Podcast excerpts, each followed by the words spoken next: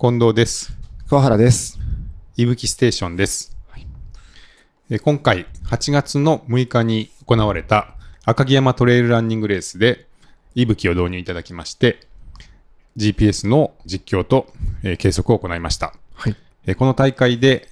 計測などにえー不具合がありまして、えー参加された選手の皆さんにご迷惑をおかけしたことをまずお詫び申し上げます。申し訳ございませんでした。申し訳ございませんでした。今回のいぶきステーションでは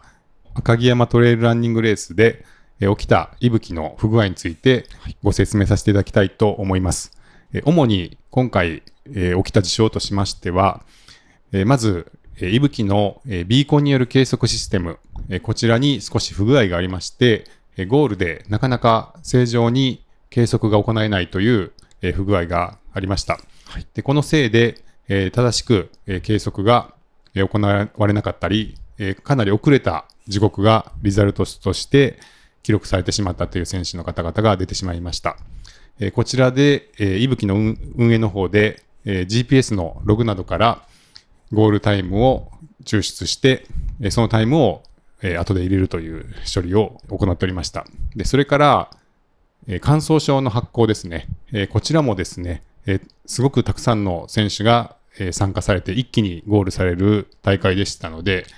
え集計処理に想定以上の時間がかかってしまいまして、えデータが、え入った後も乾燥症が出る前に少し時間かかるっていう事態になりまして、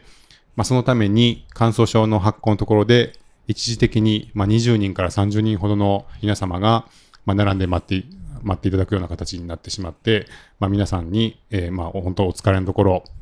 えー長時間お待たせしてしまうような事態になりまして、本当にあの申し訳ございませんでした。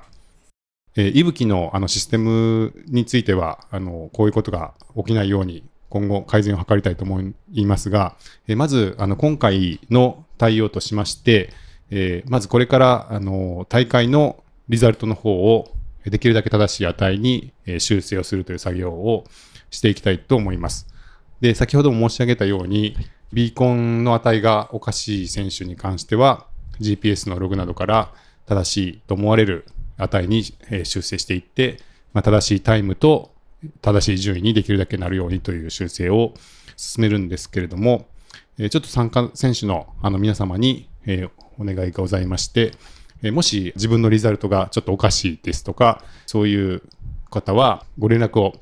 ただければと思います。えそして、あの、もしですね、あの、GPS ウォッチなどで、えー手元で、あの、測っている時間があれば、えー参考にさせていただきますので、あの、よろしければそちらも、あの、合わせてお送りいただければと思います。と送り先ですけども、私たちいぶきのメールアドレスになります、info at いぶき .run に、えーメールにて、ゼッケンと名前など添えて、えーお送りいただけたらと思います。そして追加であのお礼をさせていただきたいんですけれども、えー大会当日ですね、あの感想症の発行のブースで、まあ、たくさんの方がお待ちいただくというような事態になってしまいまして、まあ、そこをあの見るに見かねて、お手伝いをいただいたあの選手の方が2、3名いらっしゃいまして、えー具体的には発行済みになっている感想書を、えー番号順に並べてお待ちいただいている選手の皆さんに配るっていうようなことを、まあ、自発的にそこでお手伝いいただきました。